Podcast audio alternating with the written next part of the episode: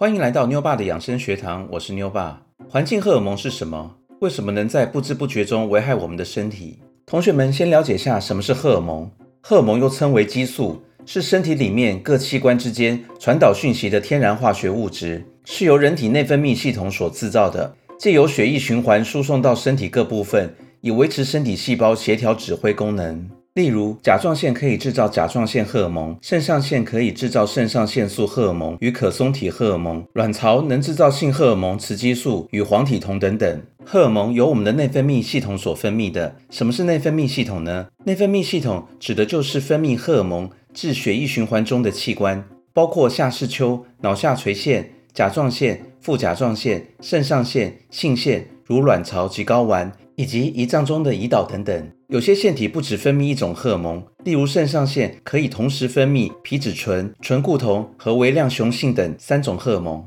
什么又是环境荷尔蒙呢？所谓环境荷尔蒙，又称为内分泌的干扰素，属于某些人造的化学物质，散布于环境中，透过食物链回到同学身体，或者是其他食物链的生物体内，再或者透过环境或空气的接触，进入同学们的体内。其性质或状况可以模拟人体内之天然荷尔蒙，进而影响人体内之生理调节机能。环境荷尔蒙可以模仿人体荷尔蒙的作用，改变体内分泌荷尔蒙之浓度、活性物之浓度，对于人体健康之危害及不良影响实在太多了。总之，食物或环境中的化学毒物，借着饮食或接触，能干扰到我们的内分泌系统，都称为环境荷尔蒙。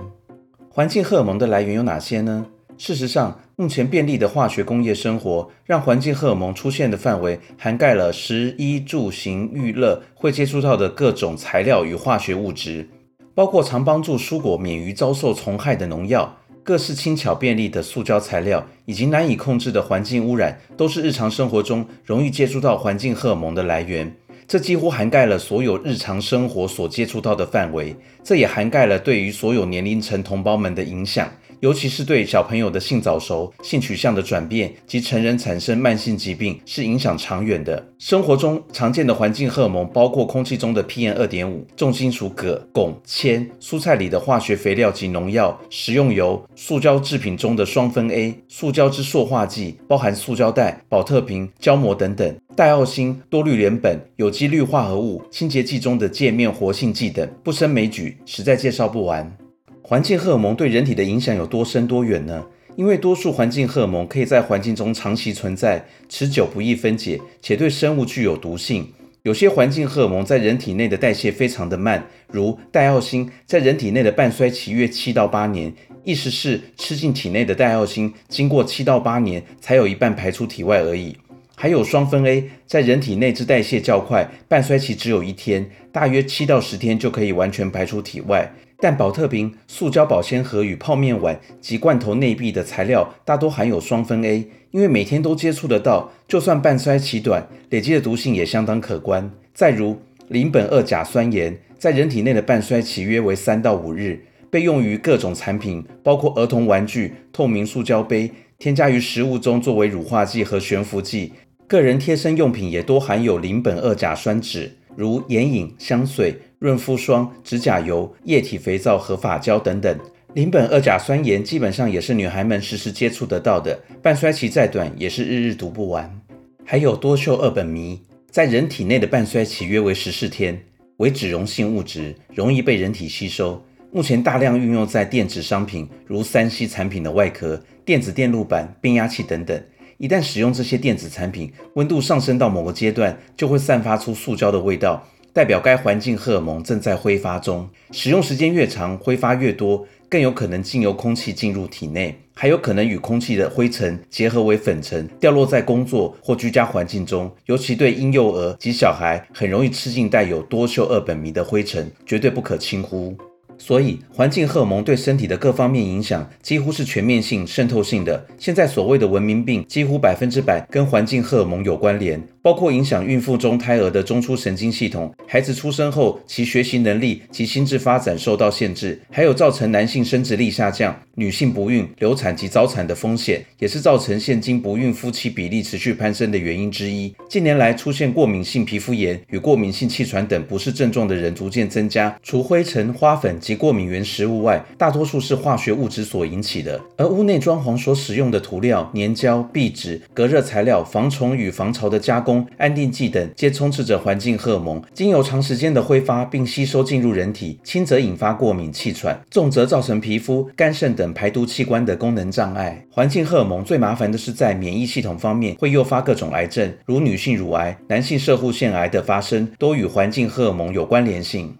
同学们要如何避免生活中的环境荷尔蒙呢？虽然环境荷尔蒙的名单看上去数不胜数，实际上有许多种类的化学物质，尤其是部分农药、杀虫剂已被禁用多年。然而坏消息是，具有持久性的化学物质早已进入环境中，包含在土壤里，最少几十年也挥之不去。所处的生活环境早就成为了一个化学毒岛，环境荷尔蒙早就是我们生活中难以全面避免的污染物，所以全部避免环境荷尔蒙是不可能的。同学们所能做的就是尽量避免接触到环境荷尔蒙。在食的方面，多吃生机食物，少吃加工食品，包含罐头食品，少买化学精制的工业化油品，不吃含有农药的蔬菜，多吃新鲜蔬菜等等。衣的方面，少穿化学纤维的衣物，还有口罩的不织布是聚丙烯 PP。再来是保特瓶。的水跟饮料都有塑化剂的踪迹。住行方面，家中的装潢产生的有毒挥发气体，如甲醛、甲苯等，还有洗碗巾、洗发精、沐浴乳、漱口水、化妆品，清洁家中的石化类清洁剂，洗衣服的洗衣精，请尽量使用天然原料制成的。真的没办法，也尽量使用化学成分较少的产品，如塑料餐具、水壶改为玻璃、陶瓷、不锈钢制品，保丽龙纸杯、铝箔包改为自备环保餐具。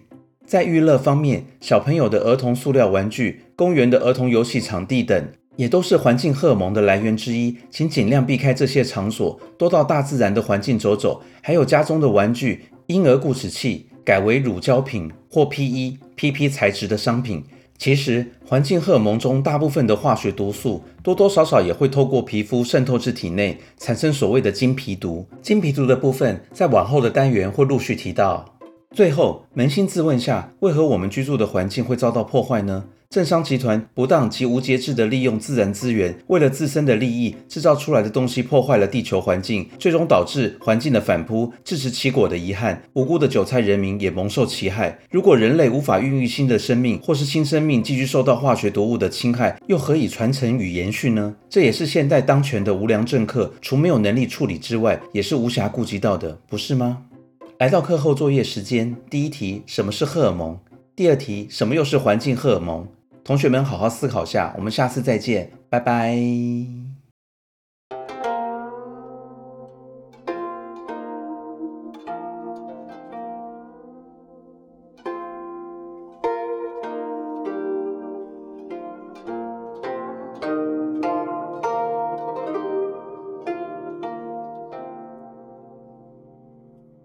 课后作业答案第一题：荷尔蒙又称为激素，是身体里面各器官之间传导讯息的天然化学物质，是由人体内分泌系统所制造的，借由血液循环输送到身体的各部分，以维持身体细胞协调指挥功能。例如，甲状腺可以制造甲状腺荷尔蒙，肾上腺可以制造肾上腺素荷尔蒙与可松体荷尔蒙，卵巢能制造性荷尔蒙雌激素与黄体酮等等。课后作业答案第二题：环境荷尔蒙又称为内分泌干扰素，是一系列有害人体的化学物质。它会模拟人体内的天然荷尔蒙，进而影响生理调节的机能。首先要了解的是，环境荷尔蒙并非特定种类的化学物质，只要可能影响内分泌系统作用的化学物质皆包含在内，又被称为内分泌干扰物质。目前已知有多达七十种的化学物质被列为环境荷尔蒙，主要包括农药杀虫剂如 DTT。工业产品如多氯联苯 （PCB）、塑化剂、塑化剂如邻二甲苯类、金属污染物如甲基汞、铅